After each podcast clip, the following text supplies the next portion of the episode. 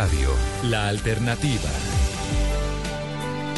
Hoy en día hay dos mujeres gobernadoras elegidas por voto popular y el domingo pasado fueron elegidas seis mujeres que van a ser gobernadoras de seis departamentos diferentes.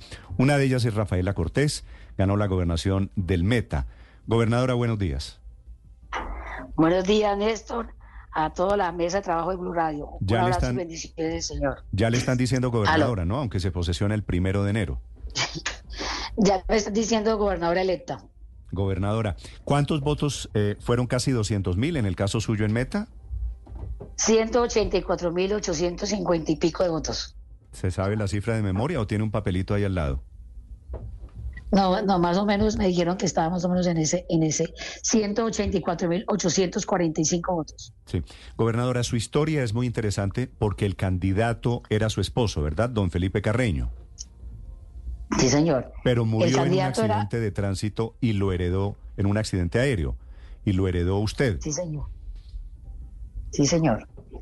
Nosotros habíamos iniciado un proceso con Felipe eh, hace 23 años, iniciamos los dos a hacer política, pues en cabeza de hace cuatro años, cuando regresamos al país, porque estuvo en un cargo diplomático, hicimos una campaña independiente a la alcaldía, sin ningún coaval, y este año arrancamos un proceso a la gobernación de firmas. Recogimos en todo el departamento 275 mil firmas. Veníamos en una campaña muy fuerte a la gobernación y mi esposo muere en un viaje que hicieron varios, varios eh, eh, candidatos a la Asamblea del Centro Democrático y una senadora murieron en un accidente aéreo el 19 de julio. Eh, pasa esto, Néstor, y, a los, y el día sábado se estaba haciendo el sepelio y empezó todo el mundo que veía en mí un liderazgo hace 23 años a proponer mi nombre a la gobernación. Me toca tomar, me toca no decidir tomar el liderazgo que veníamos con Felipe construyendo durante 23 años y asumir una candidatura en medio, en medio de un dolor tan fuerte como es la pérdida de mi esposo. Gracias a Dios en estos casi 90 días logramos conectar con la gente, logramos contarle quién era Rafaela y logramos contarle nuestro programa de gobierno y creo que el domingo el resultado nos dio, nos dio eh, ese buen resultado de que pudimos conectar con la gente lo que queríamos hacer. Claro, gobernadora, usted allí en el Meta aspiró y lo logró, no solo por las firmas, sino al final con avales del Centro Democrático, de Unión por la Gente, los conservadores, creemos, e incluso el Partido Verde. Y el Meta, con el gobernador actual, se ha caracterizado por hacerle oposición y duras críticas al gobierno del presidente Gustavo Petro. ¿Cómo va a ser su relación con el gobierno nacional? No, yo he, tenido una posición, luego diciendo en, los medios radiales, de, conciliadora, de tender puentes. El departamento del Meta necesita mucho al gobierno nacional. Tenemos la vía llano, ahorita 1.2 billones para esos 53 puntos nuevos críticos que tiene la vía, la electrificadora. Hay muchas cosas pendientes de este gobierno de Rafaela y la posición siempre mía ha sido conciliadora, de tender puentes y empezar a trabajar de la mano con el gobierno nacional. Sí, gobernadora, pero ese tema de, de las relaciones amables, de las relaciones cordiales pasa por el tema de la seguridad. Usted, a pesar de, de, de su cercanía con el gobernador, ¿cómo ve el tema de seguridad en el Meta, un departamento donde casi a diario hay denuncias de presencia de disidencia de las FARC, en general de orden público? ¿Cuál es el balance suyo o cómo ¿Cómo cree que va a resultar ese tema para el departamento del Meta en temas de seguridad? Bueno, eso es preocupante. Yo creo que esa fue la bandera de nuestro programa de gobierno, la seguridad, una seguridad ciudadana, pero también una seguridad que nos preocupa en todo, el departamento. Ese ha sido un departamento que ha sufrido mucho con, la, con el flagelo de la violencia, de grupos armados, de disidencias. Vamos a empezar a trabajar, no puedo empezar a, vamos a empezar, yo creo que hace unos 20 días el gobernador del departamento habló de del problema que había o de la de lo que se podía presentar en algunos municipios. Gracias a Dios, lo tiempo y se tomaron unos correctivos y se pudo haber, se pudo, se pudieron hacer elecciones de forma pasiva, pacífica en todo el departamento. Vamos a ver, vamos a arrancar.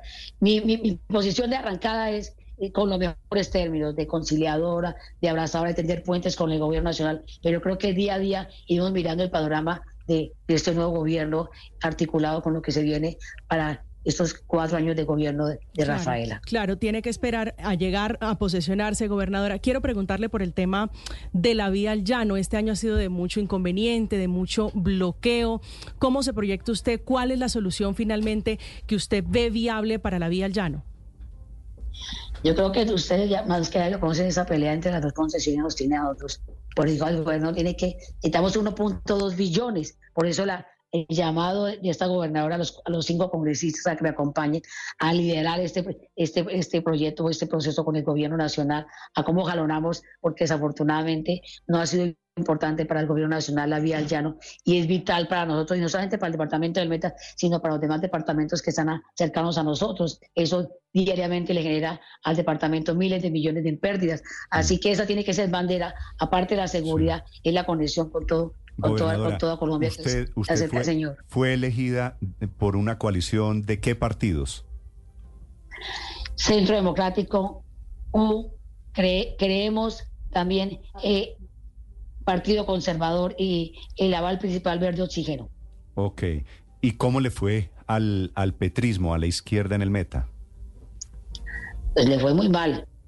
Aquí el alcalde de, de Villavicencio era, era del petrismo y quedaron de terceras, eh, su, candidata quedó de terceras, un rechazo por el pésimo gobierno que se hizo en estos cuatro años y yo creo que, que, que y todo, todo, el departamento también lo demostró, Centro Democrático, las fuerzas de izquierda en la Asamblea por lo menos no hay uno solo de, de, pacto histórico, está Centro Democrático, está eh, una alianza del Partido Conservador con, con, con creo que es con AICO, bueno, en fin, pero no, no, no hay en la Asamblea por lo menos un, candidato de, la izquierda como tal. Hay muchos termómetros para medir la temperatura en cada uno de los departamentos, o consejos, o asambleas, o alcaldías y gobernaciones.